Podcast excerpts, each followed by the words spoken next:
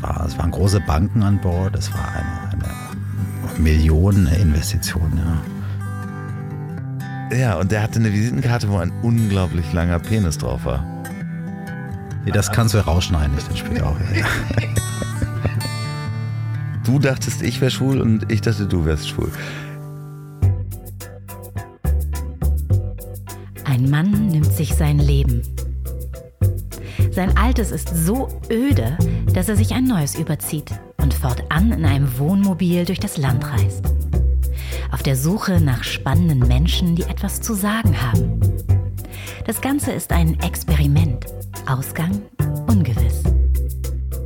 Herzlich willkommen bei Das Ziel ist im Weg. Ja, wo ist denn dein Lachen hin, liebe Julie?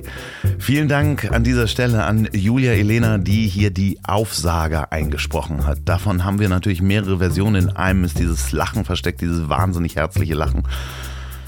Julie hat einen eigenen Podcast, der nennt sich Mantras und Miracles. Da könnt ihr mal reinhören, wenn ihr etwas über Mantras erfahren wollt zum Runterkommen oder wenn ihr einfach nicht genug von dieser Stimme bekommt. Was ist die Woche über passiert? Ich habe sehr viel Feedback bekommen zur Folge mit Moritz Krebs. Die hat euch anscheinend sehr gut gefallen. Es war wohl sehr rührend. Viele haben mir geschrieben, äh, danke Moritz dafür.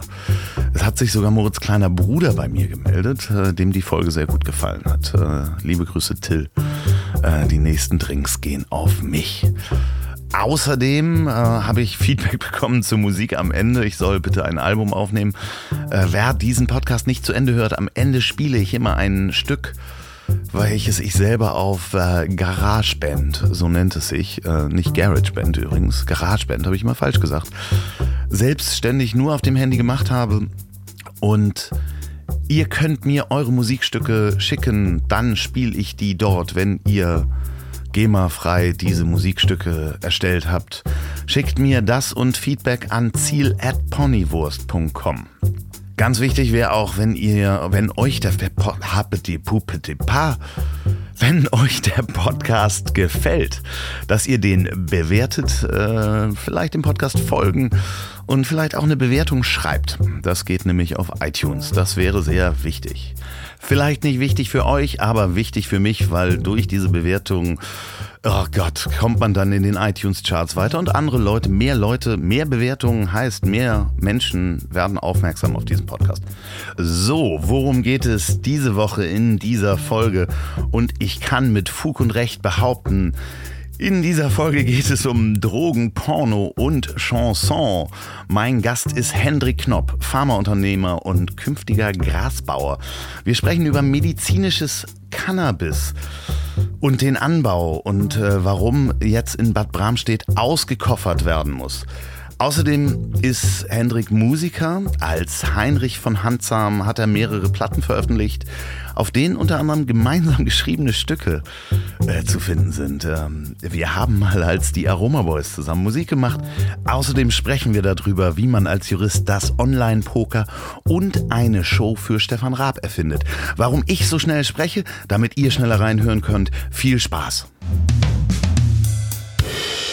So, bei mir sitzt Hendrik Knopp, Heinrich von Handsam und Todd Ellington. Und das ist alles eine Person. Man glaubt es gar nicht. Ja, ich glaube es manchmal auch nicht. Ja. ja. herzlich willkommen im Bus. Ähm, das Ziel ist im Weg in meinem neuen alten Studio. Du bist einer der ersten Gäste und ich freue mich sehr, dass du hier bist. Herzlich willkommen. Vielen Dank. Ich, ich freue mich auch sehr und ich hatte schon so eine schöne Anfahrt, äh, weil ich musste erstmal hier ne, zur Abfahrtstelle des Busses fahren und da bin ich mit dem Taxi angereist, weil es sollte ja auch, hast gesagt, du hast ja nicht nur Mezzo-Mix da, sondern auch andere Sachen. Nee, klar, die Idee ist ja auch, dass wir hier, man muss dazu sagen, liebe Hörer, ähm, wir stehen in Neumünster mitten auf einem Feld oder an einem Feld, an einer Straße und wir erzählen auch gleich noch im Laufe des Gesprächs, warum wir in Neumünster sind. Ich habe am Anfang gefragt, welchen Ort würdest du dir wünschen, wo wir uns hinsetzen und diesen Podcast aufnehmen? Und es gab Bad Bramstedt und Neumünster stand zur Auswahl. Ja, und jetzt sind wir in Neumünster gelandet. Wir stehen hier an einer äh, Kopfsteinpflasterstraße. Hier fahren manchmal Autos vorbei, die könnt ihr dann eventuell auch hören. Äh, lange Fahrt, Aber wir sind dann doch angekommen, viele Baustellen, es war sehr, sehr eng. Ja, auch dieser Elbdeckel, nicht Tunneldeckel, Elb. Irgendwas. Ja, ja. genau, da mhm. kommt ja so ein äh, Elbvertiefung.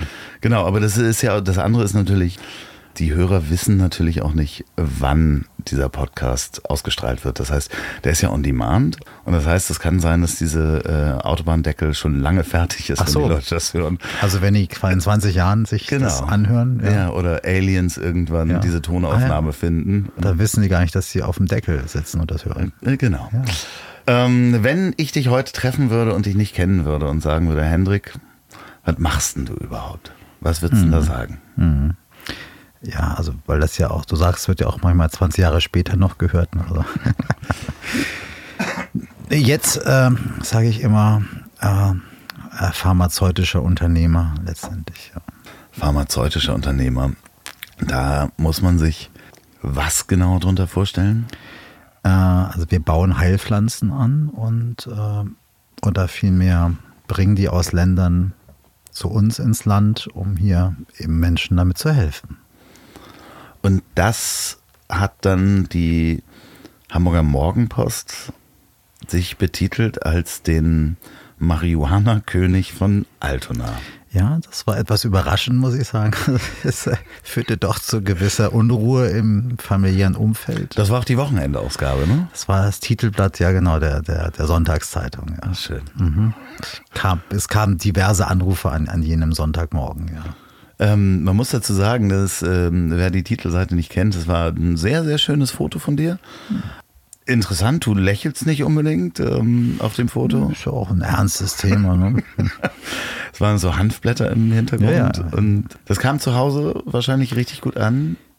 Ja, also es ist natürlich, äh, gerade wenn man in einer, wenn man nicht ganz alleine äh, unterwegs ist, sondern auch noch andere Menschen in seinem sozialen Umfeld, äh, dann strahlt ja das, was man macht, auch auf andere ab. Und äh, dieses Thema ist ja nicht ganz unkritisch. Und eigentlich, wenn ich sage, pharmazeutischer Unternehmer und der Redakteur macht dann den Marihuana-König aus Altona draus, dann sind das schon Extreme. Ja. Also, wenn ich das mal so zusammenfassen darf, du arbeitest für ein kanadisches Unternehmen, wenn ich das richtig sehe welches sich spezialisiert hat auf die Einfuhr von Cannabis, medizinischem Cannabis, für den deutschen bzw. europäischen Markt bzw. weltweites macht. Und du für Deutschland bzw. Europa zuständig bist, uns mit Gras zu versorgen. Also uns, die wir genau, es brauchen ja, ja. würden, wenn ich es brauchen wenn würde. brauchen würde es nicht. Also in Deutschland darf das ja jeder Arzt verschreiben, wenn er meint, dass es dir helfen würde. Und ja, tatsächlich ist ein kanadisches Unternehmen, äh, das auf über 200.000 Quadratmetern dieses medizinische Gewächs anbaut und äh, in vielen Ländern äh, aktiv ist. Und ich bin da vor zwei Jahren bei der ganzen Veranstaltung gelandet und bin jetzt sozusagen für Nordeuropa zuständig. Wie muss man sich das vorstellen, wenn man in Deutschland das vertreiben will? Es ist, wenn ich das richtig sehe, das Gesetz gefallen für medizinischen Verwendung von medizinischem Cannabis. Gab es immer schon vorher als Ausnahmefälle. Mhm. Äh, aber jetzt müssen es auch die Krankenkassen übernehmen, sehe ich das richtig? Genau, die müssen es übernehmen, wenn es der Arzt gut begründet. Dann ja, ist es ist es eine Arzneipflanze und wenn der Arzt sagt, diese Pflanze hilft dem Patienten, dann muss die Kasse das bezahlen. Okay. Du selber kiffst aber nicht. Nee, ich, ich kiff nicht. Ich trinke hier gern deinen Rotwein, den du hier aufgemacht hast. Ja. Ist ja auch ein pflanzliches Produkt. Und, äh ich wollte dabei nur ganz kurz anmerken, wir werden heute nicht mehr diesen Platz verlassen. Ah. Deswegen dürfen wir auch Rotwein trinken. Wir werden hier übernachten. Mhm. Da hast du ja auch deine Sachen mitgebracht. Du kriegst natürlich das Schlafzimmer, ich nehme die Couch. Aber dementsprechend nur nochmal fürs Protokoll, wir fahren nicht unter Alkoholeinfluss und das sollte man auch nie tun. Niemals. Und auch ich als pharmazeutischer Unternehmer habe ja auch äh, besondere Pflichten eben nicht. Da geht es ja wirklich bei psychoaktiven Substanzen sollte man ja auch keine Fahrzeuge führen. Richtig, aber da gibt es nicht eine Spezialausbildung, dass du jetzt als pharmazeutischer Unternehmer einen Schein machen musst, dass du besonders geprüft wirst oder ähnlich. Nein, aber ich trage ja eine Verantwortung und wenn ich mit einer Substanz am Steuer erwischt ah, würde, ja. dann wäre natürlich, äh, ja, bin völlig unzuverlässig als Unternehmer und da fahre ich jetzt viel mehr Taxi. Meine Nachbarin zu Hause, die ist äh, Doktorin bei der MPU-Stelle. Hm. und testet die Menschen und mit der habe ich mich mal drüber unterhalten. Es ist ja gerade mit äh, Cannabis ist ja sehr interessant. Also ich kiff auch Ja. gar nicht Mhm. mehr. Mhm. Ich habe früher ähm, geraucht. Ähm, Mhm. Aber es ist ja auch die Gesetzeslage so, dass wenn ich, es gibt ja diesen einen Fall auf dem Weg zum Festival, ist eine Dame im Taxi erwischt worden und hatte Cannabis dabei und der wurde der Führerschein weggenommen. Weil sie für den Taxifahrer das. Nein, sie, transportiert hat. sie Oh. hatte einfach nur Cannabis Ja. dabei. Ah, ja. Mhm. Das heißt, sie hätte auch im Bus oder in der U-Bahn erwischt werden sollen. Und Interessant, der wurde ja. erstmal gleich der Führerschein Den weggenommen. Führerschein, ja. Ich meine, ich war ja auch mal Anwalt oder bin es ja noch. Also den Fall würde ich mir auch nochmal genauer ansehen. Stimmt übrigens, das fehlt in meiner Liste. Du Mhm, warst ja ja. auch noch äh, teilweise mein Scheidungsanwalt. Ja, ja, aber nur, nur, nur beraten natürlich nicht. Also Ja, aber trotzdem, Ja, äh, das fehlte in der Liste. ja. Die, en die Entscheidung bei der Scheidung hast du ja am Ende getroffen. Ja. Ja, natürlich, klar, ja, aber trotzdem warst du. Ja, mein aber es hilft, es hilft nicht. So, so, so ein sozialer Selbstverteidigungskurs, den man da ein paar Jahre genießt, der ist schon ganz gut. Aber warum stehen wir denn eigentlich, also wir sind in Bad Bramstedt vorbeigefahren.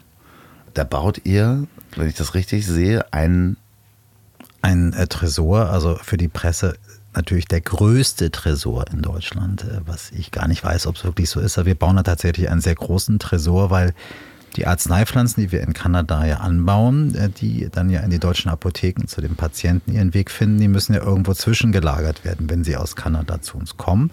Und dann kommen die in unseren riesigen Tresor, der also wie eine Bank gebaut ist, und da lagern dann eben auch ganz viele Blüten. Ja, jetzt hören wir jetzt zum Beispiel gerade die Überwachungsflugzeuge. nee, nee, es ist wirklich hier Also, noch ein Ja. äh, Flugzeug, was, ich weiß gar nicht, ob man das überhaupt im Mikro hört. Ich höre es im Kopfhörer tatsächlich. Ja, ja, ja, doch, ja. Ja, auf alle Fälle in Bad Bram steht, äh, kommen die Blüten rein. Und äh, da seid ihr jetzt äh, wie weit mit dem, mit dem Bau? Also wir entkernen ein bestehendes Gebäude und in dieses bestehende Gebäude wird der Tresor reingebaut. In Neumünster, wo wir hier stehen, ich gucke da aus dem Fenster und Hm. da sehe ich noch nichts. Ganz genau, da standen mal letztes Jahr noch sehr viele Bäume. Also da haben wir erstmal eine große Fläche sozusagen freigemacht. Und da planen wir eine große Anlage zum Anbau von äh, ja, äh, Medizinpflanzen. Aber das waren ja, äh, das war kein alter Baumbestand, sondern das waren junge, äh, sind, äh, Ju- Jungbäume, Jungbäume. Ja, ja, also was ja. Verwildertes. Ja, ja, ne? Also ich hatte mal Fotos ja, gesehen. Gebüsch. Da waren ja das auch, war äh, nicht der Hambacher Nein, Forst. es war nicht Hambacher Forst. Äh, auch, Oh äh, wir haben auch schon mal ein bisschen die Bäume geschüttelt, ob da irgendwelche Mandokis runterfallen. Also, ja, es war also es war alles ganz ungefährlich. Äh, okay, es war Aber ein es, es verwildertes. waren tatsächlich waren Kühe, Kühe auf dem Grundstück ähm, noch bis letzte Woche. aber man kannte den Besitzer. Es waren nicht fremde Kühe. Ja, also also es war ein Bauer, der fragte da auch. Und jetzt ist Okay. jetzt, genau, also ist ja passiert ja viel in Neumünster. Äh, Putsch de Mon war da, ne, auf Zwischenstopp, dieser spanische äh, äh, Popsänger, der Was- irgendwas was mit? Se Separatisten-Songs macht, so. Ähm, egal. Okay. Und äh, auf alle Fälle, äh, ja, und da wollen wir was bauen. Und äh, jetzt haben wir halt äh, festgestellt, dass wir da erstmal auskoffern, das sind also schöne Begriffe, die man lernt, nicht? Gut. auskoffert und aufschüttet. Viel, viel zu selten Ja. benutzt. Wenn man, Ja, ich das mache das immer, wenn ich äh, aus dem Urlaub komme. Auskoffern, ja. Ja. Irgendwie die schmutzige Wäsche einfach so in, ausgekoffert. Aber ja, wenn man Neumünster auskoffert, braucht man auch eine Genehmigung. Nicht? Es gibt die äh, Teilbaugenehmigung zum Auskoffern. Und äh, dann wird äh, ausgekoffert und aufgeschüttet. Ja. Sag mal, ähm, da gab es auch irgendwie, äh, war das in Bad Bramstedt oder Neumünster? Gab es da nicht auch irgendeinen Presserummel, dass plötzlich die Leute nicht wussten, was da Ah passiert? ja, und das, ja, das stimmt. Ja. Also wir hatten ja eigentlich, wir, als wir diesen Tresor da bauen wollten, ja, ich weiß nicht, wie es liegte, wie man ja heute sagt, äh, dass äh, da war dann so eine Schlagzeile, Schlagzeug, äh, Schlagzeile, äh, äh, diese Stadt äh, wird irgendwie high oder sowas, als ob da irgendwie das große Happening passiert, nicht so eine Kurstadt auch. Und sind wir bald alle high oder sowas? Und der Bürgermeister bekam einen Besuch von diversen TV-Stationen. Auch Bild lief dann mit Fotografen rum und suchte nun unseren Tresor. Und der rief dann völlig aufgelöst an. Aber wir haben mit ihm gemeinsam dann äh, das eigentlich ganz gut hinbekommen. Und er hat dann auch verstanden, was wir da wollen. Und dass wir nicht alle high machen. Es wird keinen Lagerverkauf geben, keine Tasting-Partys. Also es ist einfach ein, ein logistisches Lager, wo eben das ja, Cannabis gelagert wird. Und du darfst ja übrigens das Mikro auch noch näher ranholen, Ah wenn ja, du magst. okay. Also Hm. kannst du an diesem Schwanenhals. Ähm, Mhm. Weil ich ab und zu trinke. ja, dass okay, das auch nicht, dass du den Pop schutzt. Dort. Vollnest. Aber wo wir bei Kurstadt sind, mhm. ich würde ja ganz gerne noch mal ganz kurz springen, Kurstadt. Mhm. Du äh, machst auch öfter ähm, die Bäder-Tour als ja. Heinrich von Hansam. Ja. ja. jetzt müssen wir noch mal, wir müssen von vorne anfangen. Du bist Heinrich von Hansam. Heinrich mhm. von Hansam ist ähm, dein alter Ego, dein, die, dein Popname, dein Kunstname, mhm. Künstlername sagt Künstlername, man. Ne? Ja. Künstlername sagt man. Und machst Musik. Das stimmt, ja. Also früher äh, kam ja aus dem Henry Hansam, wurde ja Heinrich von Hansam, nicht? Weil das ja äh, anglizistisch unerfreulich mit dem deutschen Text zusammenging und dann brauchte noch was Adliges für die Kaffeebestellung in Wien dazu und irgendwie kam dann dieser Heinrich von Hansam und der macht tatsächlich Musik in, in Kurmuscheln äh, an, an, der, an der Ostsee. Ja. Ist nicht gut. Äh, wenn ich mal rein jetzt mal, ich weiß, du bist Unternehmer, ähm, du bist der äh, angestellter Geschäftsführer einer, einer, einer GmbH.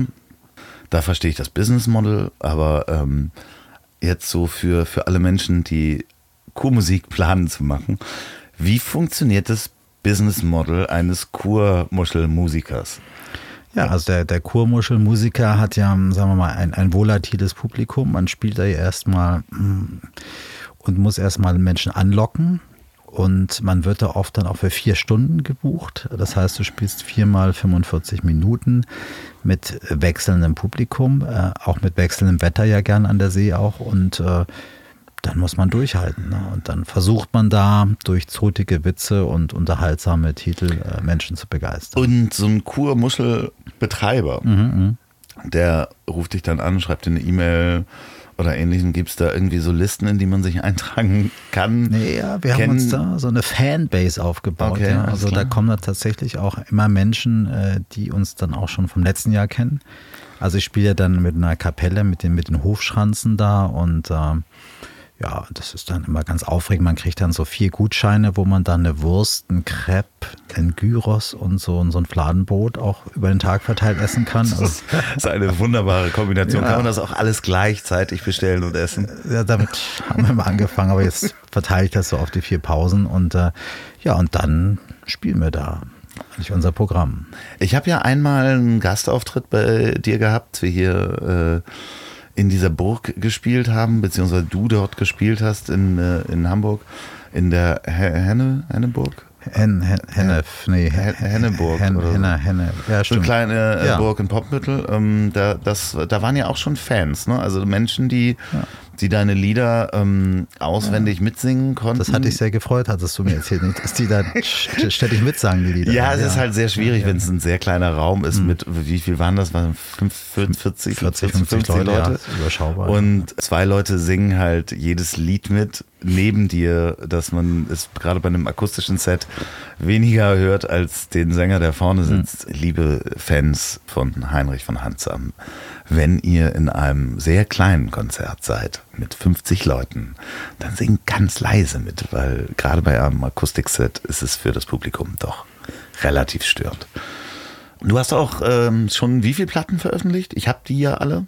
Ah ja, ich glaube glaub, glaub inzwischen fünf. Einen habe ich zurückgezogen, mhm. weil das ist ja oft so, dass der Künstler dann Sachen hinterfragt. Aber ich glaube fünf, äh, fünf Alben sind es, wobei ich jetzt nicht die, äh, die Pokerboys mit reingerechnet Nee, da, ja, da kommen wir in unsere gemeinsame. Und Robert Silber.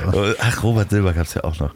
Gemeinsame Musikkarriere äh, kommen wir gleich mal äh, dazu, denn ich würde ganz gerne mal aus deiner Sicht hören, zumindest die, den Teil, den ich nicht kenne.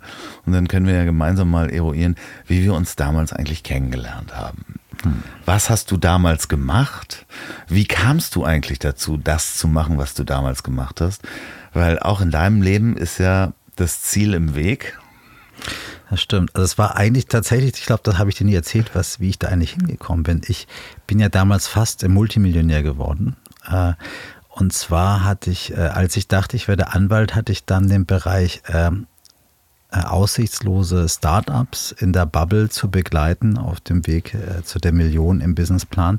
Und ich hatte einen Unternehmer, der hatte eine Technik, das war 99 entwickelt, die äh, quasi äh, die im, im, Fußballspiel den Ball und die Außenlinien Doch, digitalisiert. Genau, ja, Overview, ja. Und, ja, die, und das, die, das ist ja heute ein riesiges Geschäft. Ne? Der genau. digitale Assistent hat mir vor 20 Jahren damals entwickelt.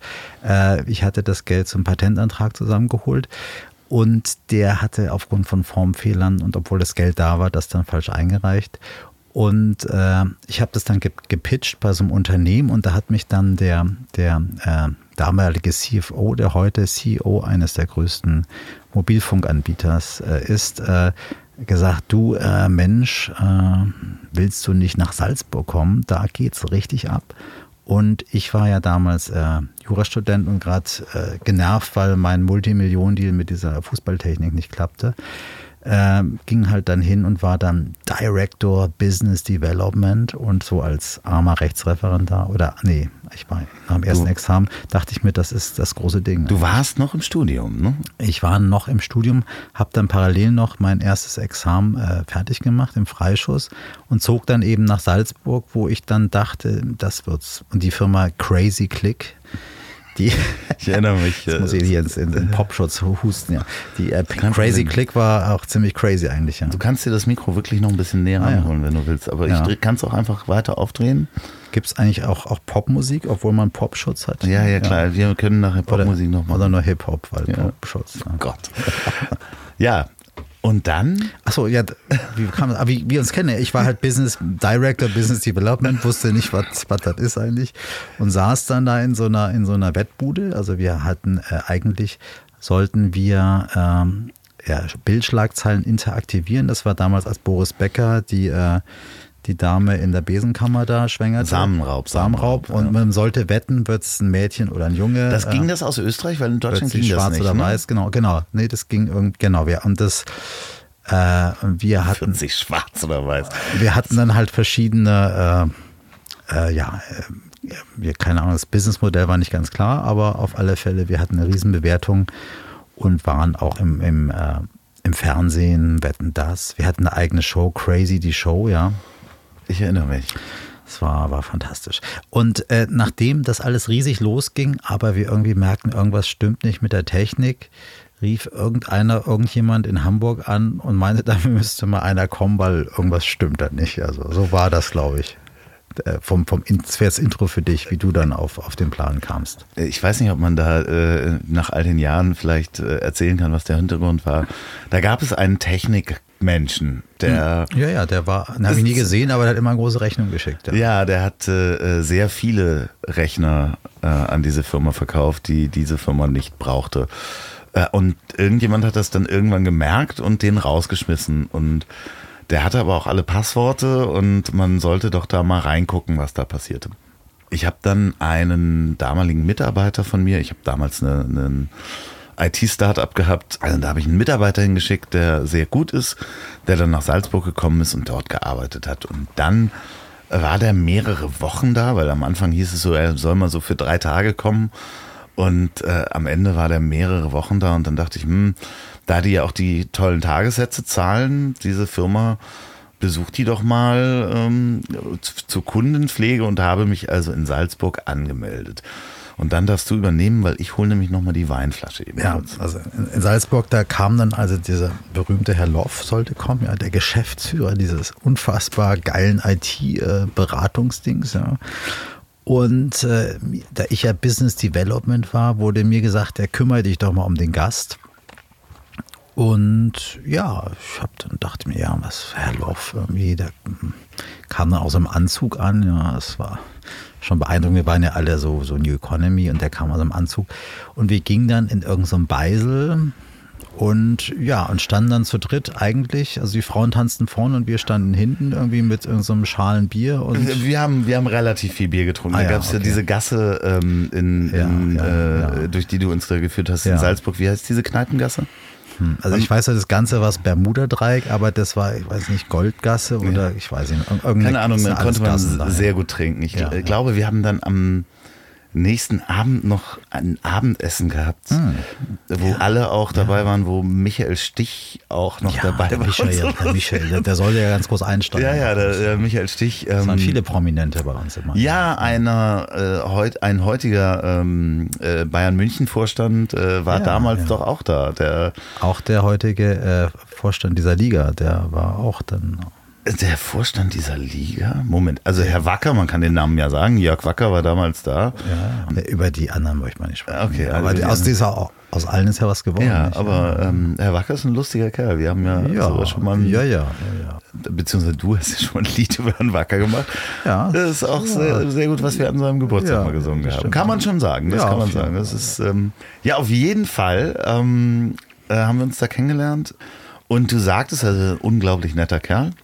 Habe ich so empfunden damals, ist ja auch immer noch so. Du sagst, Mensch, äh, Hamburg kenne ich, komme ich ja auch öfter mal hin, da komme ich ja auch her, da habe ich ja auch noch eine Wohnung. Lass uns doch mal äh, treffen, wenn ich nach Hamburg komme, auf jeden Fall Telefonnummer austauschen. Das Interessante war, und manchmal hat man ja so ein, so ein, so ein Gefühl, oder ähm, manchmal trügt einen auch dieses Gefühl. Ich war ja der festen Überzeugung, weil charmanter junger Mann, unglaublich nett, gut aussehend, äh, kann sich bewegen. Ich war der festen Überzeugung, dass du schwul bist. Jetzt dachte ich ja auch eigentlich, dass das Gleiche von dir ist. Ja, genau. Das, äh, du hast dich so beim, beim, beim Bierholen immer so komisch bewegt, fand ich.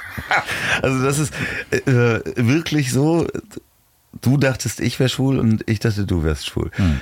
Dann äh, hattest du mir ja noch erzählt, dass du Musik machst und eine Woche später landete in meinem Hamburger Büro eine CD, auf dem das Stück war Schwule Menschen leben länger.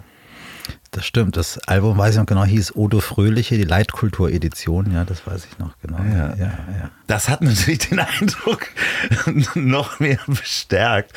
Ähm, als wir uns dann das erste Mal getroffen haben, habe hab ich auch sehr darauf geachtet, dass das bei uns zu Hause ist. Äh, ich war damals noch verheiratet. Ja, wir, wir haben uns auch mittags getroffen. Ich weiß es noch, es sollte nicht in die Abendstunden gehen.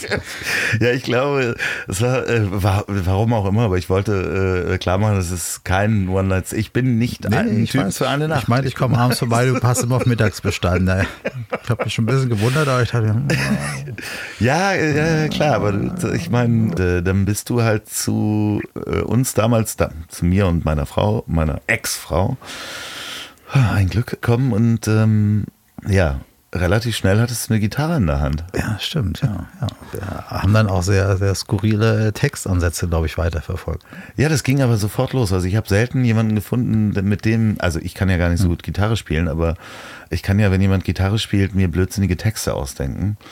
Und ähm, wir haben ja dann eine fulminante Band-Karriere ja. äh, hingelegt. Äh, magst du da, äh, deine, deine Jahre äh, mit den Aroma Boys erzählen? Meine, ja, die waren, waren schon toll. Vielleicht die, also es war ja die Zeit der, der Spice Girls, wo wir was dagegen setzen wollten. Und die Aroma Boys, fand ich, waren, waren schnell geboren. Und, und das Lied, was wir damals äh, texteten, äh, Myrrhe und Malz, ich erinnere ja, mich noch. Ja.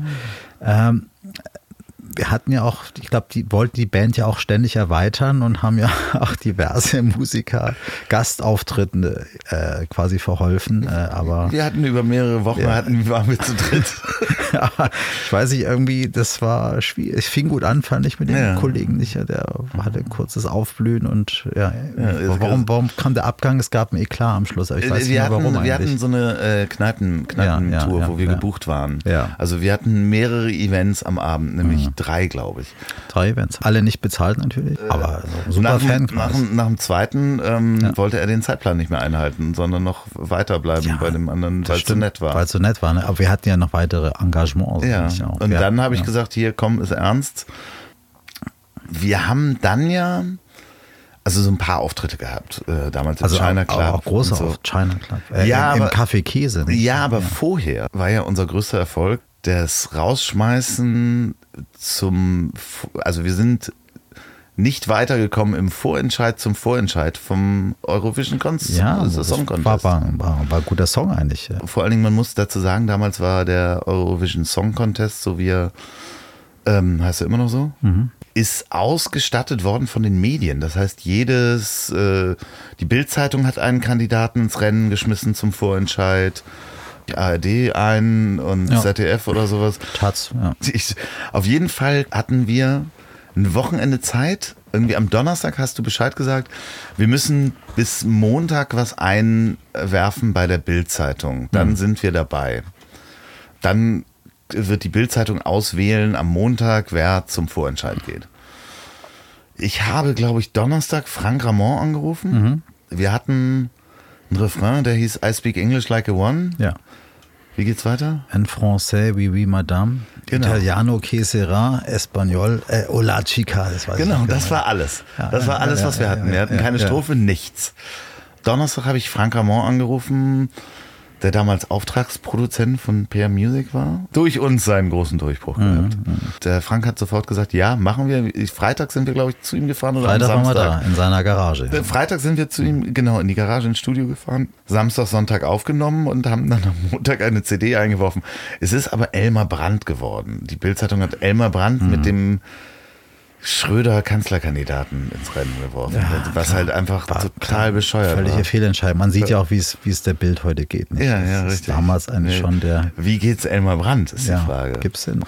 Aber du hast ja, du hast ja andere Sachen noch gemacht, ne? Also du hast, Ja.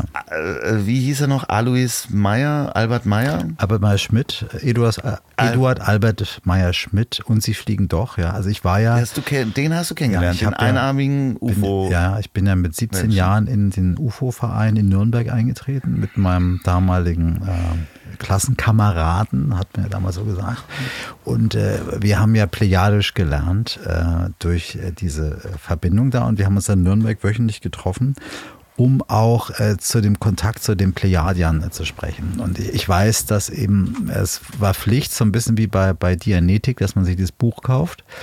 Und äh, dann haben wir also quasi den ersten Satz gelernt. Äh, ich versuche nochmal, es, ging so ein bisschen drum, äh, wenn jetzt die Plejadier bei uns landen, was wir sagen. Okay. Und das war äh, Salome Ganam Benuda Gnima Salais Borona, haben wir dann gesagt, ja. Und äh, wir hatten dann halt so, so Bilder äh, präsentiert bekommen, äh, wie die dann so aussehen auch, ja. Aus Äh, dem, Von Eduard Albert ja, Meyer. der wohnte ja im, im, im Schweizer Zentralmassiv, hatten ja die Plejadier ihre Zwischenstation, ja, wo die gelandet sind. Und jedenfalls der Kollege, äh, der Lars und ich, wir lagen dann, also den ganzen Sommer im Apfelgarten äh, seiner Eltern, das war so im, im bayerischen Land da, und haben in den Himmel geschaut, um diese, um die Landung zu verfolgen. Und das landete wirklich gar nichts. Das war wirklich äh, relativ fad. Aber ich habe dann ein sehr, sehr schönes äh, Lied geschrieben. Das hieß äh, Millionen Lichtjahre, also wo man wirklich überlegt, also dass auch auf anderen Planeten Leute unter Apfelbäumen liegen und auf, auf uns schauen und, und jeder denkt, äh, wann kommt denn jetzt der andere so vorbei? Also das, äh, das ist so aus der plejadischen Zeit wirklich geblieben. Ähm, lustig ist ja, dass dieser Typ, äh, Eduard Albert Meyer, der ja auch viel gereist ist und der hat dann ja eine, gesagt, er hat jemanden, eine, eine Außerirdische getroffen und die fotografiert. Sam Jase ist die ja. Super, dass du die Namen drauf hast. Und es ist nachher rausgekommen, dass er irgendwie in den USA eine ähm, amerikanische Schauspielerin vom Fernsehen abgefotografiert hat. Und das äh, konnte man natürlich damals zu, zu Zeiten vor de, de, dem Internet natürlich gar nicht rausfinden, dass es so viele, also es war ja in den, fing das in den 60ern an, 70ern oder sowas, wo der seinen Kult hochgezogen hat? Ja, Ende 70er war das. Es gibt eine unglaublich schöne Dokumentation darüber. Auch es gibt eine Dokumentation, die von ihm ist und seinen Jüngern. Die ist sehr schön. Da gibt es diesen wunderbaren Satz. Ähm, also es ist ein Foto zu sehen von einer ähm, unterirdischen. Ah Gott, da fällt mir ein Kabel raus. Entschuldigung, ja. Also ein Foto zu sehen, ja. Von ähm, einem, einem UFO und dazu sagt der Sprecher, sagt, einige behaupten, dies ist der Deckel einer Mülltonne. Ist es aber nicht.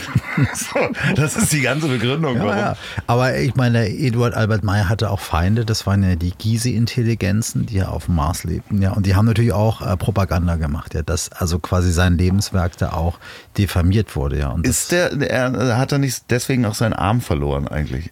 Der hat er, er wurde ja auch beschossen mit Laserstrahlen von den Gysi-Intelligenzen vom Mars, ja. Und die haben ja nicht immer getroffen, ja. Weil das ist ja auch ganz schön weit von, vom Mars zielst dann. Ach so, auf die den- haben auf- vom Mars Vom Mars haben die ihm- geschossen, ja. ihm den Arm da Hat abgeschossen. er Beweisfotos gezeigt, so Bäume mit Löchern, Ja, wo die, ja, wo die, wo die den ja, Baum ja. getroffen Ja, haben ja, und nicht den Arm eben. Aber einen Arm hat er halt verloren. Er hat doch auch irgendwie eine, eine, eine Waffe irgendwie gefunden. Die haben selber Schuss. Äh, äh, Übungen damit Ja, gemacht. ja, also ja, ja. es gibt zwei Dokumentationen, eine von ihm ne, und Mhm, seinen Jüngern, die, mir fallen die Namen nicht ein, und eine über, äh, wo er halt aufgedeckt wird.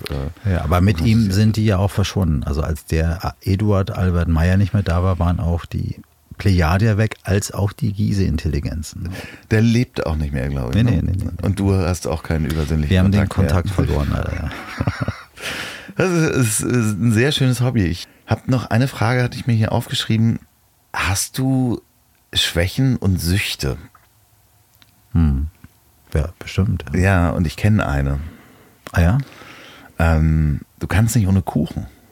Ja, das stimmt, ja. Also, Kuchen ist wirklich das Größte für mich. Ja. Also ich könnte jeden Tag, also, also nicht, nicht äh, vor Mittag, aber quasi nach dem Mittagessen könnte ich quasi vier Stunden nur Kuchen und Torte essen. Ja. Dafür siehst du sehr schlank aus, finde ich sehr gut. Was machst du äh, dafür, dass du schlank bleibst, wenn du Kuchen isst? Ich, äh, ich äh, arbeite einfach zu viel, ja. Ja. Aber ich wollte auch mal Sport machen jetzt langsam. Und äh, die Überlieferungen sagen, ich kenne ja auch deine Brüder und ähm, äh, die Geschichte hast du mir, auch deine Eltern habe ich mal kennengelernt, sehr nette Menschen übrigens, deine Brüder auch. Dein erster zusammenhängender Satz war, Äh, irgendwas, ich würde gerne ins Kaffeehaus oder so.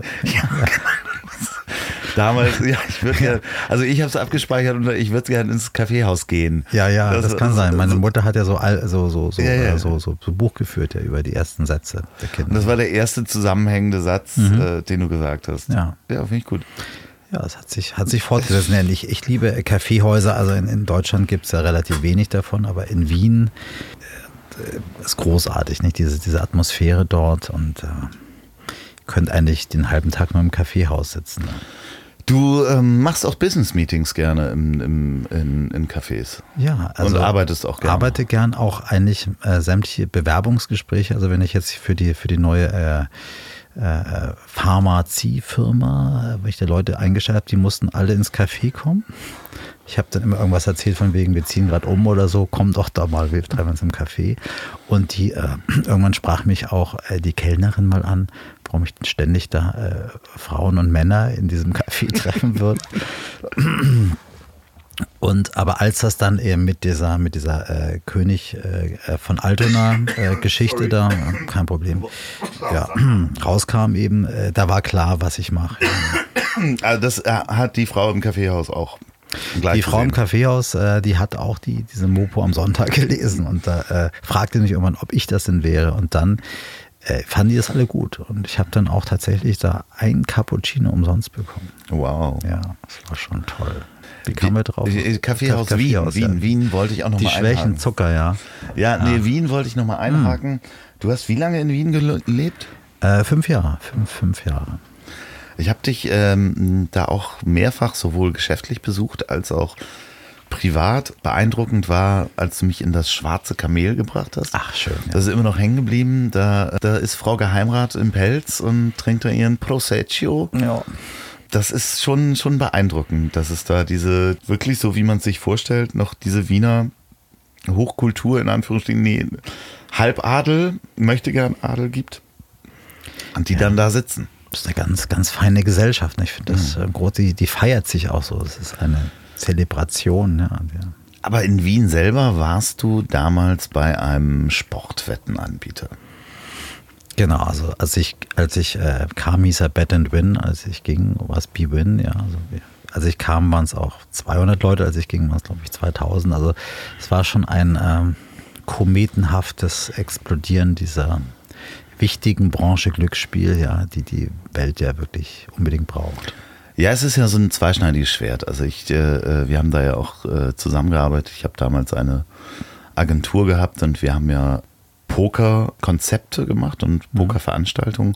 Damals durfte man ja noch nicht oder darf man auch immer noch nicht um Geld Turniere anbieten, wenn man keine Spielbank ist. Und wir haben ja damals äh, Online-Turniere gemacht, wo dann das Finale live ausgespielt wurde, um Gegenstände.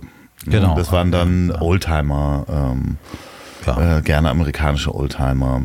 Und die habe ich damals mit meiner Agentur für Bwin ausgerichtet. Und ähm, dann kam ja die Zeit der großen Promotion, die dahinter steckte. Also Poker sollte zu jedermann, Online-Poker sollte zu jedermann kommen. Äh, Bwin hat dann ja auch äh, in Schweden irgendeine große Pokerfirma noch gekauft ähm, und in den USA. Es kamen Fernsehkonzepte.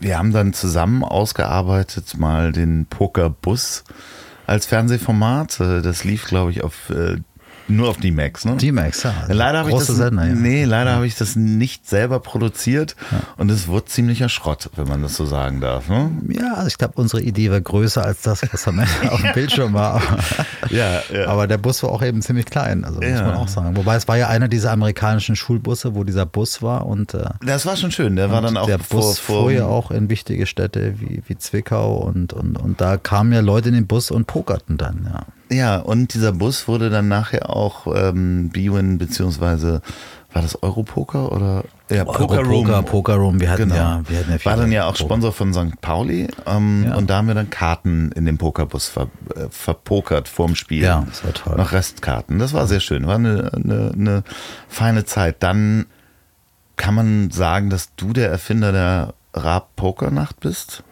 Ich bin eigentlich der Erfinder von Online-Poker, wenn ich das mal so Nein, nein. Nein, es war tatsächlich so. Ich möchte es mal äh, erwähnen, weil das äh, ja oft unerwähnt bleibt. Also es war ja, als ich damals äh, als Anwalt aufhörte und zu RTL ging. Stimmt. Äh, das gab's ja noch. Da äh, war, das war Anfang 2000. Äh, fing dieses Poker an und wir hatten äh, so, so, so pfiffige, sagt man damals, pfiffige Programmierer, die haben gesagt, lasst doch mal so ein Online-Poker machen, wo die Leute, da gab es ja diese Mehrwert-SMS für 1,99 ihre äh, Figur animieren können und, und also Online-Chips nachkaufen können. Und ähm, wir hatten das dann so programmiert und dann haben wir gesagt, und wie, wie können die Leute denn jetzt dafür Geld bekommen? Dann haben wir gesagt, Alter, die können in den Teletext kommen. Wir lassen die Top 10 im Teletext erscheinen. Und die Leute fanden das so toll, dass die da unfassbar viel Geld ausgegeben haben, um in Wirklich? den Top 10 im Menschen Teletext. haben Geld Ja. ausgegeben per Ja. SMS, um im Tele. Die waren zu Hause und haben gesagt, du Mutti, schau mal, ich bin im Fernsehen, haben dann auf Tafel 879 gezeigt, dass sie auf Platz 7 im Teletext sind. Aber Hendrik, mal ganz ehrlich, zwickt einen da nicht auch das Gewissen manchmal ein bisschen? Nein, nein, niemals. Nein, Wenn- nein, nein. dass Menschen dafür Geld ausgeben? Nein, ich finde das schon, ja, also Geld ist ja sowieso eine, eine völlig, äh, sagen wir mal, wertlose, nicht äh, Es ist ein skurriles Konstrukt. skurriles Konstrukt. Ich fand das ja immer, also solange da wirklich keiner jetzt völlig vor die Hunde geht, fand ich das absolut legitim, wenn man den Leuten die Kohle aus der Tasche sieht. Ja, es war ja, es wurde ja, also es ist ja ein reiner kapitalistischer Sozialismus. Man nimmt es ja dem einen weg und gibt es dem nächsten, der es auch nicht braucht. Ja. Und äh, RTL hat das Geld ja auch nicht wirklich gebraucht. Da sind ja auch nur Aktionäre dahinter, die auch wiederum nur, nur Geld verdienen. Klar. Und, und tatsächlich äh, haben wir das halt, das hat nur, da hat das keiner verstanden bei RTL, was wir da eigentlich machen. Ja, die haben die Größe nicht gesehen. Und dann eigentlich Jahre später kam dieses, dieses Online-Poker und äh, das war wie oft im Leben, äh, war ich da zu früh mit diesen revolutionierenden Ideen. Ja, ja. Aber du hast dir dann ähm, die Raabs große Pokernacht ausgedacht, ähm, was super funktioniert hat, bis auf dass sie dann relativ schnell einfach mal den Sponsor gewechselt haben. Genau, wir haben das ja konzipiert. Also erst wollten die ja nichts davon wissen und Raab meinte auch, äh, Poker versteht er nicht, Ja. was soll das, spielt kein Mensch, genauso langweilig wie Skat. Und dann haben wir äh, da lange äh, gearbeitet und viel Geld investiert, dass die an die Idee geglaubt haben, haben dann die ganze Show konzipiert, das Bühnenbild kreiert, die Menschen ausgebildet, Raab äh, beigebracht, wie man Poker spielt. Und dann, ja, dann war das so, dass da auch so ein Aufruf war, spielen Sie jetzt mit, registrieren Sie sich, spielen Sie gegen Raab. Und es gab tausende von Registrierungen, die in Wien meinten immer, da stimmt was nicht im System, da können nicht 5000 Leute am Tag sich registrieren, da ist irgendwie, da stimmt doch was nicht. Und ich meinte, doch, doch, das ist so. Also die Leute wollen tatsächlich, das funktioniert, das ist Werbung. Und das haben die da nicht verstanden. Und dann haben die, äh, als ProSieben meinte, wir müssten jetzt noch viel mehr bezahlen, weil es ist ja tatsächlich, es funktioniert ja tatsächlich, haben die dann in Wien gesagt, nee, also noch mehr wollen sie jetzt eigentlich nicht bezahlen. Und dann kam einer, der hat einfach das Doppelte bezahlt und der hat dann das, das Konzept weitergemacht, ja. Ja. Ja, es aber es wird auch nicht mehr gespielt, weil irgendwann war es ja äh, der Markt gesättigt. Also jeder, der, der, der Ist nicht Hensler, Hensler jetzt, der das weitermacht? Der macht doch jetzt diese Keine ganzen Ahnung. Raab-Formate. Weiß ich nicht. Ich weiß es nicht. Der macht gutes Sushi, das muss man ihm lassen. Ja, aber ja. Ähm, auch sehr teures Sushi. Poker-Sushi. Wir haben dann ja, beziehungsweise ich habe dann äh, mit einer anderen Agentur äh, Konzept äh, geschrieben, sich in die Welt eines Pokermillionärs einzuspielen.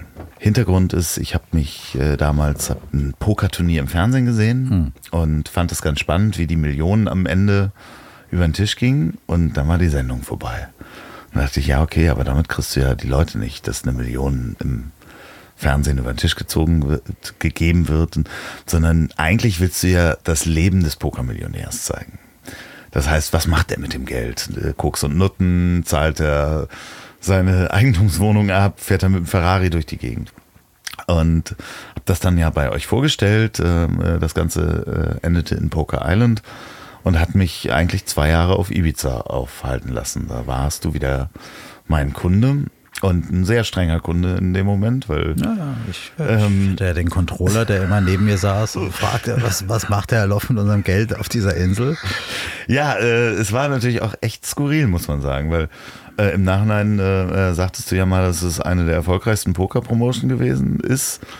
Wir haben eine riesige Villa auf Ibiza gemietet, wo man sich hineinpokern konnte. Und dann konnte man dort an verschiedenen Turniermodi mitmachen. Modus, Mo Modus, ein Modus, zwei Modus, ne? Modi, ja, ja. Modi, Aber ja, ich erinnere mich noch an die, also es fing ja auch mit Misserfolgen an, weil wir hatten ja gedacht, es wäre so cool, wenn man jetzt die, die, die neuen Kandidaten sieht, äh, die da kommen. Und da kamen ja nur Nerds. Das waren ja wirklich, die, unsere, unsere Kunden waren ja wirklich unfassbar unattraktiv. Ja. Und dann äh, kam ja diese tolle Idee, dass auf Ibiza ja äh, auch an, in diesen Diskotheken ja äh, Tänzerinnen an Stangen tanzen. Animiermädchen. Und die ja tagsüber irgendwo auch schlafen müssen. Und dann war ja die Idee, dass die äh, tagsüber auch in dieser Pokervilla schlafen könnten, ja, also für 50 ja, ja, Euro am vor Tag. Der, vor der Kamera. Ja, vor der Kamera schlafen. Und dann durfte, glaube ich, einer der Kandidaten durfte die auch mal mit Sonnenmilch eincremen, also, also den Rücken zumindest. Weiß ich nicht. Doch, doch, das, weiß ich noch genau. Ist, ich war und da dann ging nämlich, weil ich saß ja immer mit dem Controller da und die, die Page Views, damals sehr wichtig, die ging ja erst hoch, als die Damen auch dann noch mit am Pool schliefen. Ja, also wir haben äh, ähm, dazu vorab, um das Ganze zu promoten, eine Fernsehsendung draus gemacht mit gecasteten äh, Menschen. Scripted Reality. Skri Scripted Reality, die ja. wirklich Poker gespielt haben. Ja. Und diese Sendung ist im Nachhinein äh, sogar in über 40 Länder. Ja, äh, ja das war auch ein, wie hieß noch dieser, dieser fröhliche blonde Mensch, der uns da von IMG unterstützt? Ähm, Hendrik Papst. Hendrik Papst, ja, der ist Hendrik. ja ein ganz großer Mensch heute bei ProSieben. Ja, ja, ja, ja, sehr, sehr feiner Kerl. Ja, den haben wir eigentlich groß gemacht, muss man auch sagen. Liebe Grüße, Hendrik, haben wir nicht. An dieser du Stelle. bist ein ganz großer Du hast Mensch. auch ohne uns den Weg geschafft. Aber Nein. es war schon wichtig, was wir dir mitgegeben haben. Hendrik, ich rufe dich an, ich äh, ziehe das alles gerade. Nee, ähm, das hat sehr viel Spaß gemacht, hat mich äh, in meinem Leben auch äh, nochmal komplett durcheinander geworfen, muss man sagen. Ja, ich weiß, ich erinnere mich, mein Bruder hatte damals auch viel Zeit, der ist ja als Redakteur eingereist äh, genau. und nach drei Tagen, glaube ich, mit einem Splitterbeinbruch äh, nach dem Gotcha-Turnier irgendwie sind unglaubliche Sachen ja, passiert. Ja, ja. Also man könnte äh, drei Podcasts füllen, nur über Poker Island. Und ich weiß, der Kameramann hatte auch seine Ausrüstung dann verloren bei diesem Casting für die. Ja, äh, nee, der war in einem äh, Erwachsenen-Etablissement. So, ja, okay. Und hat da die Kamera liegen lassen. Dann danach haben wir ihn, okay, haben wir ihn nach Hause geschickt. Ah, okay. Aber ähm, nochmal ernsthaft zurück. Es waren die Pussycat Dolls da mit einem Privatkonzert. Es war äh, Lady Gaga auf Poker Island. Oh ja, stimmt. Ja. Und Lewis Hamilton war Lewis auch Hamilton war auch mit, da. Mit der Schlange, ne? Ja, genau. Das war alles sehr spannend. Da könnte man noch lange drüber sprechen. Das Interessante ist, dass es damals ein Sponsoring gab von Lady Gaga, äh, dass sie im äh, Video Pokerface an einem B-Win-Tisch sitzt und B-Win-Karten in der Hand hält und B-Win-Chips in die Kamera schmeißt. Genau, da war, da war, ich weiß nicht, der Manager war ja auch mit ihr da. Also ja. Da, und äh, dann saßen wir abends zusammen und er meinte, ja, er bräuchte jetzt irgendwie 30.000 Dollar für irgendwie so ein Video. Und äh, naja, ich äh, dachte, okay, dann hatte ja am Klavier da irgendwie dieses Pokerface-Lied ja. rumgespielt und wir dachten, naja, gut, ist jetzt nicht so schlecht, aber war jetzt auch nicht so der Knaller. Ja, ne? sie war ja bei Universal und die wollten das ja groß promoten. Genau, wollten es groß promoten. Und wir aber waren ja auch so ein bisschen, dachten, ja, ja, hm. Ja, auf alle Fälle, wir haben ja dann dem Abend gesagt, mach mal, ne? Und ich rief dann meinen Chef am nächsten Tag an, meinte, ich hätte gerade sehr viel Geld äh, für Lady Gaga investiert. Die kannte keine Sau in Österreich.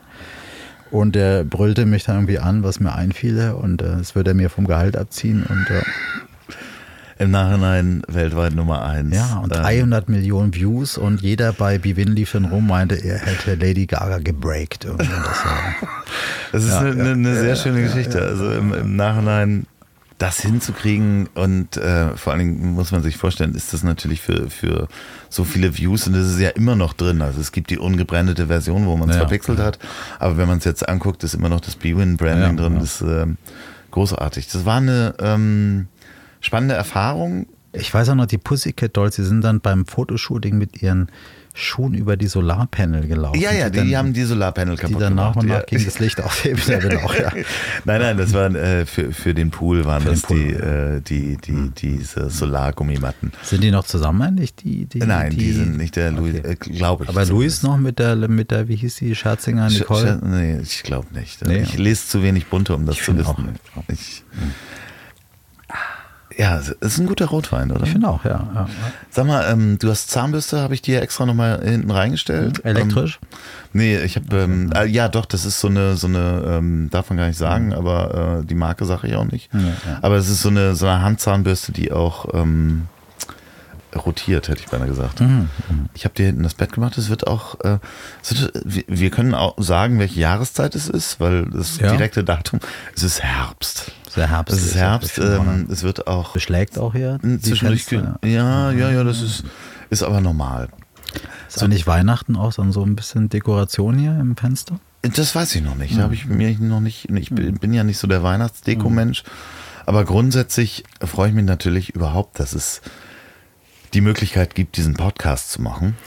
Ich, finde es toll. Also ich, ich meine, ich bin ja auch ein Freund der Self-Disruption, wie ich das nenne, ja, wenn man wirklich das an, an, am Punkt ist, wo einem eigentlich alles passt und dann sagt, ich zerbrech, zerstöre alles, mache irgendwas, was ganz Neues. Also finde ich schon, als du mir das erzählt hast, habe ich gedacht, der, der spinnt jetzt total und äh, ich habe nicht geglaubt, dass du das so durchziehst.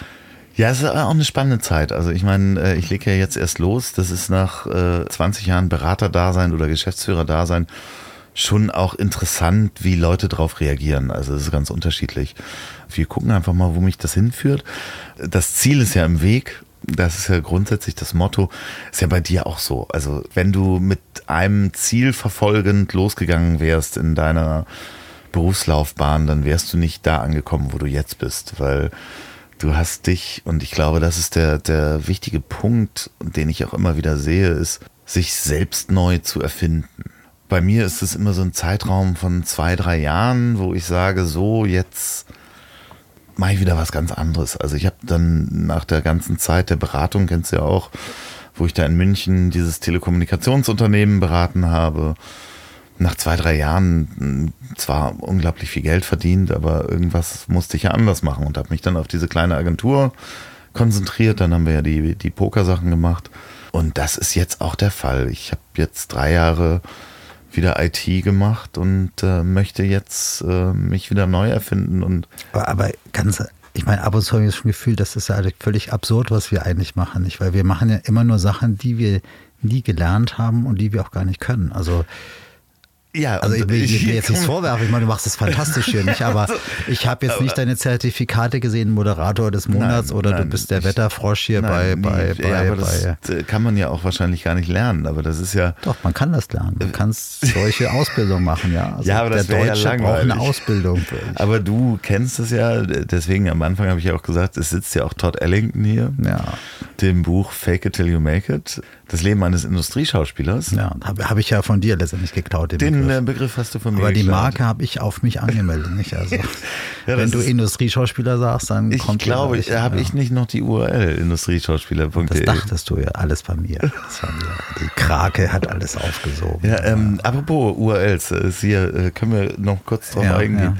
Du hattest mal warte mal, Bundes, wie? Nee. Äh, Bildungsminister.de? Www.ftf.de, ja. Und da bist du verklagt worden, äh, Bundesrepublik ja, Deutschland gegen Henrik Knopp. Ne? Genau, ja, ja. Und da dachte ich mir, äh, da suche ich mir mal so eine, so, eine, so eine tolle Kanzlei, die mich da durchboxt. Ja. Aber Entschuldigung mal bitte, ähm, der, das ist ja nicht der offizielle Titel. Der heißt doch nicht Bildungsminister. Nee, das war auch Teil des Verfahrens, war Landgericht, weil das war schon hoher Streitwert. Und äh, da wurde dann argumentiert, das war ja damals eine Bildungsministerin Und der Titel der Bildungsministerin hieß ja auch nicht Bildungsminister. Und das, äh, Sondern das ist ja aber trotzdem, ja. die heißen noch immer Minister für Bildung und Wirtschaft oder sowas. Genau. Und ich musste dann natürlich, um, um den Prozess auch nachhaltig zu beeinflussen, auch einen Song schreiben, äh, der irgendwie sagen konnte, dass ich das als Kunstprojekt mache. Weil bei Kunst kann ja keiner was sagen. Und der Song ging irgendwie so ein bisschen wie Hallo, hier ist er, der Bildungsminister. Ja, da habe ich ja lustig gesungen, ja. Mit so einer Bontempi-Orgel dazu und habe das im Gericht dann bei der, ja, wie heißt das, der Beweisaufnahme vorgespielt. Vorm äh, Landesgericht. Land, Landgericht äh, Berlin war das. Ja. und live, hast du das? Live, ja, live.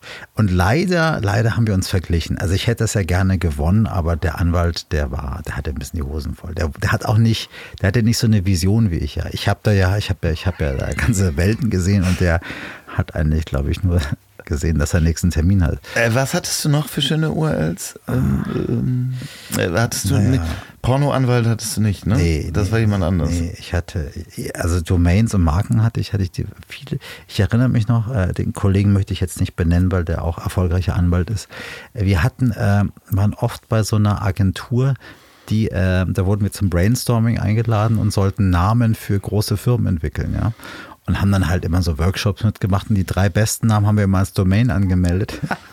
und ein halbes Jahr später rief dann immer der neue Markeninhaber an, oh, diese Domain, die hätte er so gern. Das ist, fantastisch. Das denn, ist das nicht illegal? Total illegal, total illegal.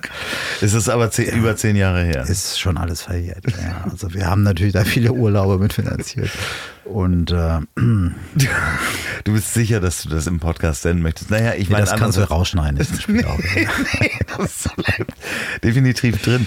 Es hört ja uns noch keiner. Ich habe ja noch mhm. gar keine. Ach so, ist doch gar nicht. Ist doch gar nicht. Nee, nee, nee. So, es hören noch nicht viele Menschen. Das ist nur, nur unter Freunden. Ist, auch, ist noch on demand, oder?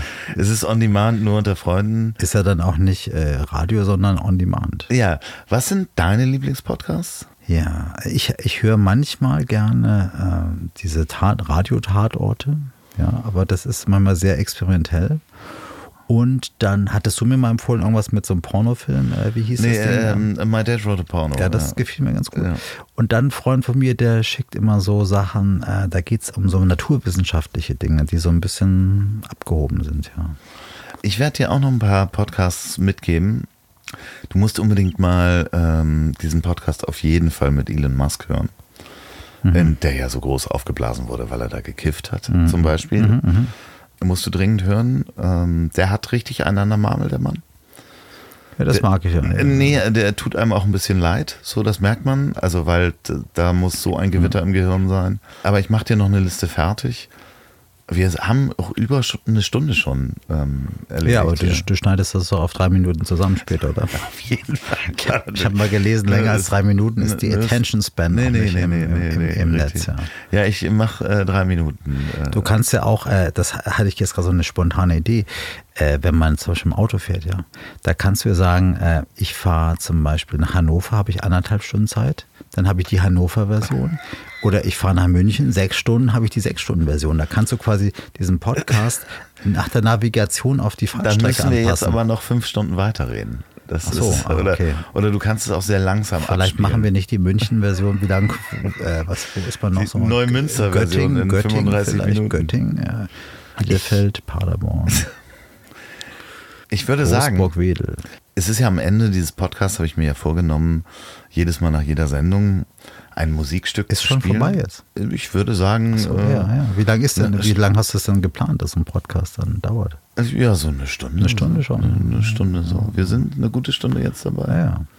Über die peinlichen Themen haben wir alle gar nicht gesprochen. Äh, welche? Äh, hast nee, nee, alles noch, gut. Nee, nee, nee, nee. nee, möchtest du noch peinliche Themen nicht, besprechen? Nee, also Was? du hast ja komplett die, die, äh, die emotionale Entertainment-Sache ausgelassen. Ich möchte mich jetzt auch gar nicht in den Vordergrund drängen. Ja, nein, nein, nee, nein, nee, nein, nee, nein, nein, nein, das möchte ich auch gar nicht. Nee, nee, nein, also, nein, sorry, nein, nein, nein, sorry. nee, ich also, finde, find, das ist auch gar nicht schlimm, wenn das nicht doch, angesprochen wird. Doch, das müssen wir nochmal. Okay, ich erzähle mal kurz. es ist folgendermaßen. Stellen Sie sich Folgendes vor, liebe Zuhörer. Sie haben eine neue Freundin. Mhm. Und Ihr Job ist es, aus welchen Gründen auch immer, dass Sie und hier kommen wir wieder zum Kennenlernen zurück, eine Webseite, eine Firma übernommen haben, die sie sanieren sollen, die eine Webseite hat, die sich mit homosexuellem Content beschäftigt. Mhm.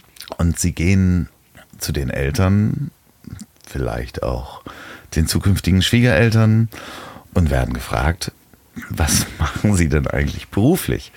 Und sie antworten, ja, Schwule im Netz. Und hängen bleibt, also dann die Eltern später zu der deiner damaligen Freundin sagen, Mensch, der junge Mann ist ja total toll, weil er sich auch sozial engagiert, weil er sich um die Schulen kümmert, die ins Internet kommen. Schule im Netz, Ja, Schule im Netz. Nee, du warst mal Nachlassverwalter, in Anführungsstrichen. Von- Vorstand, Vorstand tatsächlich. Ja, Vorstand, aber es, es ging ja darum, diese Firma zu sanieren. Es Äh, ging um die Sanierung, die am Ende nur ja, nicht ganz funktioniert. darf man die Firma nennen? Ich weiß Nee. nicht. Okay, du warst Vorstand einer, eines Internet-Startups, was unglaublich in der Blase geplatzt ist. Es, war, es waren große Banken an Bord, es war eine, eine Millioneninvestition, ja. Naja, auf alle Fälle, es war ein, es war also einfach ein, ein schwules Lifestyle-Portal, ja, war, wo am Ende gar nicht so viel Lifestyle war und viel, äh, ja, äh, einfach Ähm, One-to-One. ja. Ich hatte, ähm, äh, da fällt mir nur eine, äh, wo wir bei URLs waren, www.bananenjungs. Bananenjungs war ganz gut, ja, wir hatten viele, ja. Läuft, läuft das noch? Boyloch.de, ich weiß nicht, wir hatten also wirklich verschiedene Geschichten. Oh Gott, ich Naja, muss das doch als explicit Content einstellen nachher. Ja, aber naja gut, es, es war so einfach. Ich war als Anwalt in dieser Kanzlei und wir betreuten eben diese aufstrebenden Startups und ich kam quasi über Nacht an diesen Vorstandsposten, weil sich der Vorgänger eben äh, mortal verabschiedet hatte und Mortal verabschiedet? äh, der hat äh, quasi Selbstmord begangen. Nicht, wahr? ja. Oh Gott. Ja. Und äh, ja, ich war dann tatsächlich ein Jahr äh, Vorstand dieser, dieser Firma. Und ich war auf der Sexmesse in Las Vegas. Ich habe äh, verschiedene Sachen gesehen, äh, viele Sachen, die ich gar nicht sehen wollte auch. Und Um Gottes Willen, ich erinnere mich an eine Sache. Du hast mir mal einen Typen im Büro vorbeigeschickt, der, ähm, äh, als ich diese IT-Firma hatte, und der hat sich vorgestellt und hat mir seine Visitenkarte gegeben. Und da war ein riesen Geschlechtsteil drauf. Wie hieß denn der noch? Der General, der Adjutant? ah, der, ja, Wie- wie hieß denn der? Ich weiß nicht, ob es den noch gibt. Herr Stoffers hieß der. Ja, aber nein, nee, nee, der, ähm, aber der hatte einen General. Spitzen- Der, der, der, Der war, the schon, General. der, war, der war schon der General. ja, und der hatte eine Visitenkarte, wo ein unglaublich langer Penis drauf war. Ja, ja, es war eben, es war, man hat da eben, äh, sag mal, nicht, nicht, ähm, äh, ja, man hat da nicht viel so um, um, um, um den heißen Brei herum geredet, nicht? Da ging es schon eben, da man wusste relativ schnell, worum es geht. Und äh, ja, es war interessant. Es war eine interessante Zeit. Äh, und äh, Hast du nicht da sogar alleine in Las Vegas einen, einen Pornomessestand aufgebaut Ja, das war, war ja tatsächlich, also ich war zwei Wochen da und dann kam der Chefverkäufer und sagte, Herr Knopp, äh, wir haben einen Riesenstand in Las Vegas und äh, ja, wir fliegen dahin und äh, wir bringen den ganzen Content mit und super. Und ich meinte, ich hatte, ich hatte da so eine Eingebung, meinte, ja, ihr nehmt den Content mit und ich fliege so mit meinen Sachen dahin, was dazu führte, dass ich alleine durch den Zoll kam und der Content und die anderen vier Kollegen eben im Zoll blieben. Wie sich herausstellte, waren die äh, umfangreichen Bildergalerien unserer äh, JPEGs und Bilder, die wir hatten, eben fehlten teilweise einfach aus Unachtsamkeit, fehlten die Nachweise, dass die Modelle schon über 18 waren. Und Gott. ich stand dann da, wir hatten einen Riesenstand auf dieser riesen Sexmesse in Las Vegas. Und äh, Aber die waren alle über 18. Ah, Natürlich. Und dann äh, habe ich da im Baumarkt mir so Tapeziertische geholt äh, und dann habe ich äh, äh, angerufen in Hamburg und gesagt, ja Mensch, ich brauche diese, diese Bilder, weil ich muss ja irgendwas ausstellen. Und dann haben die mir so über FDP hieß es damals, dann die Bilder rübergeschickt. Ich stand dann über diesem Kopierer, wo diese Bilderserien ausdruckten, also mit, mit allen Armen und so wie so, wie so einem Cape, ja. Keiner sieht, was ich da ausdrucke. Und hab dann, äh, hatte dann auf diesem Achso, in einem Copyshop. im Copyshop, ja. Da, Ja, da liefen dann halt Stunden diese, diese Farbausdrucke durch von dieser speziellen Serie von jungen Menschen, die sich Erwachsene miteinander eben auf diesem Friedhof in Berlin äh, als Aliens verkleidete eben ja, unterhielten, sage ich mal im weitesten Sinne. Und äh, ich stand dann auf dieser Messe und drei Tage, bis die anderen auch zu mir stoßen durften und habe da diese Bildergalerien ausgestellt, ja Und verkauft. und verkauft auch, ja. Und das war quasi mein Beginn bei Schule im Netz. Ja. Und Aber da habe ich ein, und nebenbei war ich Rechtsreferendar und habe eigentlich, äh, ich hoffe nicht, dass mir jetzt mein, mein Titel aberkannt wird, habe eigentlich mein Referendariat gemacht, bin dann äh, quasi morgens rein, habe meine Jacke reingehängt, bin dann zu diesem äh, anderen Laden gefahren, habe da gearbeitet, nachmittags wieder zurück, hatte noch einen Studenten, der mir mit den Akten geholfen hat, die ich ja also, also in der Ausbildung aufbereiten musste. Und äh, habe da eigentlich eine ganz gute Note bekommen der, in der Wahlstation. Hattest du das nicht schon gemacht, als du auch in Österreich warst? Ja, es war mal ein, ich würde mal sagen, ich hatte eine sehr dynamische Ausbildung, die tatsächlich in einer erfreulichen Abschlussbewertung endete. Und, äh war das nicht so, dass äh, beim Abschluss ähm, drei mögliche Themen kamen und du nur für eins gelernt hast? Ja, ja. Und, und das auch ja, kam? Das, das, nee, das kam das andere Thema. Da war ich aber, war ich schon äh, rhetorisch ganz gut. Also ich meinte, ja, das ist doch so ähnlich wie das andere Thema. Hab dann eigentlich nur über das andere Thema gesagt. Und da wir drei Prüflinge waren, meinte dann der Prüfer, ja, das wäre interessant, aber darum ging es ja gar nicht. Machen Sie doch mal weiter. Und dann kam der nächste Prüfling. Und ich habe immer wieder nur dieses eine Thema. Ich meinte immer, ja, das wäre wär genauso wie auch das andere Thema. Und habe immer was ganz anderes erzählt. Und äh, habe dann irgendwie geschafft, durch diese Prüfung zu kommen. Ja. So ist es ja eigentlich am Ende des Tages, weil ein richtiges Ziel hast du dir ja auch nicht gesetzt. Du wolltest ja nicht Spitzenanwalt werden oder nee, nee, nee. Wirtschaftsboss oder Nee, eigentlich völlig ziellos, nicht? Also ich fand, er war immer wie so eine, wie so eine Biene, die irgendwie so Blumen sieht und irgendwo blinkt und dann fliegt man hin und äh, da ist dann der schönste Honig und ja. Also diese äh, immer wieder, ja, immer wenn es gut läuft, eigentlich wieder alles einreißen und neu aufbauen. Das, das ist eigentlich das. Äh, das Aber Ziel. jetzt geht es ja erstmal ums Aufbauen. Und ähm, wenn ich hier jetzt aus dem Fenster gucke und da drüben dieses Baugrundstück, das ihr mhm. auskoffert. Auskoffert, ja. Ja, um wieder aufs Auskoffern zurückzukommen. Ich würde gerne, gibt es da, gibt es auch sowas wie ein Richtfest, das Auskofferfest oder sowas? Ich würde da eigentlich gerne ein Richtfest machen. ich würde gerne dazu kommen, da können wir dann nochmal ja. Äh, hierher fahren gemeinsam. Vielleicht stehen wir dann mit dem, mit dem Wohnmobil auf der Auskofferung. Wer, wer weiß, vielleicht ja, ja, ähm, stehen wir auch immer noch hier. Äh, weil uns morgen die Rückfahrt. Wir, wir werden hier übernachten, werden uns morgen ähm, den Sonnenaufgang hier angucken. Gemeinsam, ich habe Kaffee besorgt, ich habe äh, ein bisschen Frühstück im Kühlschrank. Ich würde jetzt sagen, wir trinken gleich noch ein Glas Wein. Ja. Es war mir eine wunderbare Freude. Wir haben noch ganz viele Themen nicht angeschnitten. Das stimmt, ja. Ich denke, es wird eine Fortsetzung geben von diesem Podcast, weil ähm, wir wirklich, ich habe noch eine Menge Themen auf der Themenliste, die wir nicht abgearbeitet haben, aber andere Themen, die wir äh, sehr schön vertieft haben. Vielen Dank, Hendrik, Heinrich, Todd, dass ihr heute hier wart. Wir, wir waren so gerne da, ja. Du hast gesehen, ich habe dir das Schlafzimmer aufgebaut. Ja, ich freue mich, ähm, ist auch so ein bisschen so schön beleuchtet. Ja, ich ja. mache gleich nochmal die Heizung an, mhm. bevor wir schlafen gehen. Und äh, ich wünsche eine gute Nacht und allen Hörern alles Gute. Du darfst auch nochmal äh, jemanden grüßen, wenn du möchtest. Ja, ich grüße vor allem meinen, meinen reizenden Gastgeber und freue mich hier, dass ich da sein darf. Und es ist herrlich eingerichtet und, und allen, die nach mir kommen, es wird ganz großartig. Freut euch drauf. Sehr gut, vielen Dank. Oh, das war der Aschenbecher.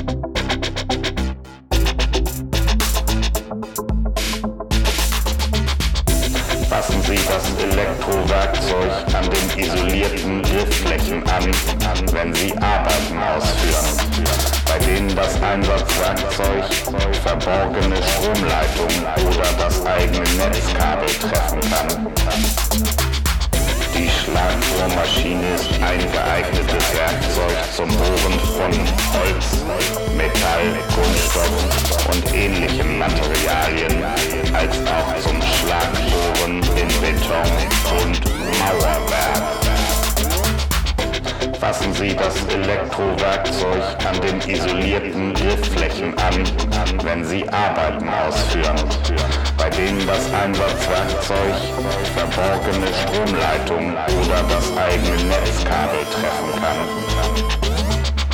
Der angegebene Schwingungsemissionswert ist nach einem genormten Prüfverfahren gemessen worden und kann zum Vergleich eines Elektrowerkzeuges mit einem anderen verwendet werden.